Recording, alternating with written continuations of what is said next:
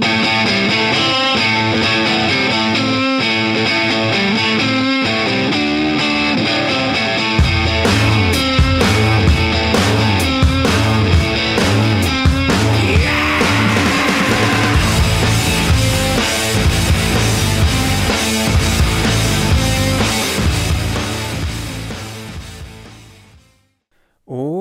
Gente, bienvenidas, bienvenidos a un nuevo shot jurídico. En este capítulo hablaremos sobre la expiración del contrato de arrendamiento.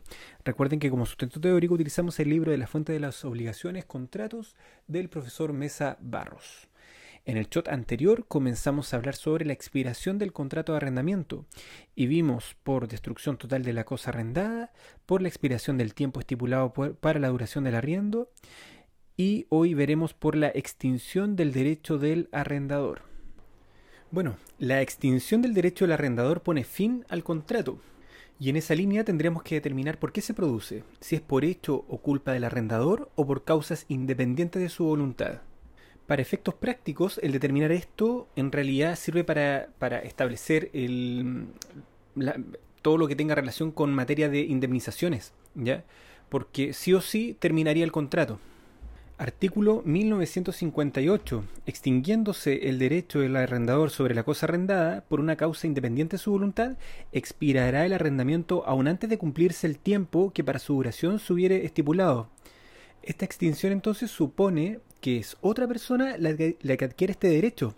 Por lo tanto, em, los terceros no adquirirían los derechos que el arrendador perdió y no están obligados a respetar, por lo tanto, el arrendamiento.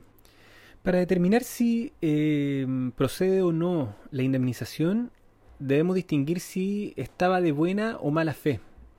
La mala fe eh, podría consistir en haber contratado a sabiendas del carácter incierto de su derecho y atribuyéndose la calidad de dueño absoluto. Y ahí el artículo 1959 establece em, o precisa el tema de la indemnización. Por otro lado, por ejemplo, la extinción por causa de expropiación Em, por causa de utilidad pública, en realidad sería una causa de, extinción ajena a la voluntad del arrendador.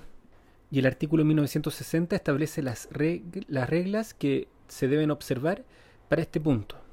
Pero acá lo más relevante es que la expropiación debe ser total, ya que si es parcial, autoriza solamente al arrendatario para pedir la terminación del contrato cuando reúne las características que el mismo artículo 1960 establece.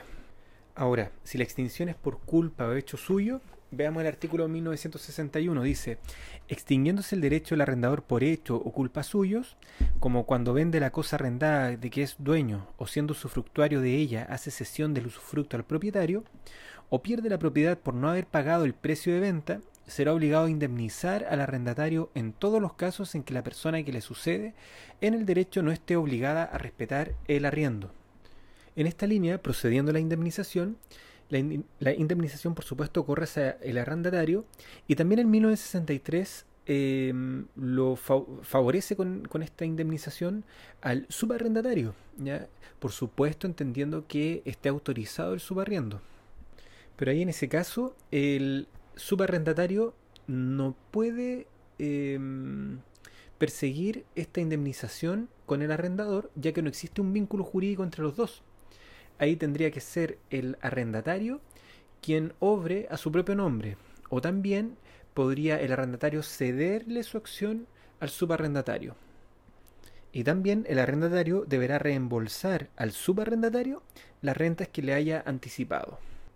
Ahora el legislador, en el artículo 1962, establece aquellos casos en que el sucesor debe respetar el arriendo. ¿Y cuáles serían estos casos? Dice el artículo, estarán obligados a respetar el arriendo. Todo aquel a quien se transfiere el derecho del arrendador por un título lucrativo.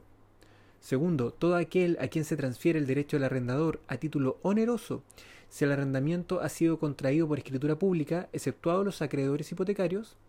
Tercero, los acreedores hipotecarios, si el arrendamiento ha sido otorgado por escritura pública inscrita en el registro del conservador antes de la inscripción hipotecaria el arrendatario de bienes raíces podrá requerir por sí solo la inscripción de dicha escritura. Entonces, de esta lectura del numeral 1, Los herederos deben respetar el contrato porque representan a su causante y le suceden en todos sus derechos y obligaciones transmisibles. Todos los sucesores a título gratuito, herederos, legatarios y donatarios del arrendador. Y en el caso de los sucesores a título oneroso, deben respetar el arriendo siempre que conste por escritura pública. Y respecto a los acreedores hipotecarios, para que estos respeten eh, el arriendo, es necesario que conste el arriendo por escritura pública, que se encuentre inscrito en el registro del conservador y que la inscripción del arriendo sea anterior a la inscripción de la hipoteca.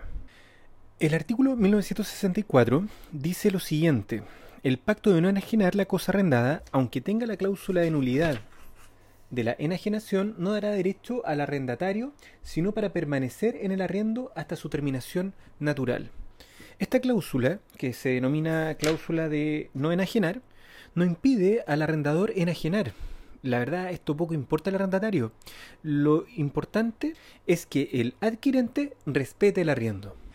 Y finalmente, el artículo 1965 dice, si por el acreedor o acreedores del arrendador se trabare ejecución y embargo en la cosa arrendada, subsistirá el arriendo y se sustituirán el acreedor o acreedores en los derechos y obligaciones del arrendador. Si se adjudicare la cosa al acreedor o acreedores, tendrá lugar lo dispuesto en el artículo 1962. Esto eh, el profesor acá recomienda ligarlo con el artículo 454 del Código Procedimiento Civil, donde se ocupa un poco más en detalle de esta materia. Con esto damos por terminada esta parte de la materia. Les mando un abrazo y nos vemos en el siguiente shot. ¡Chao!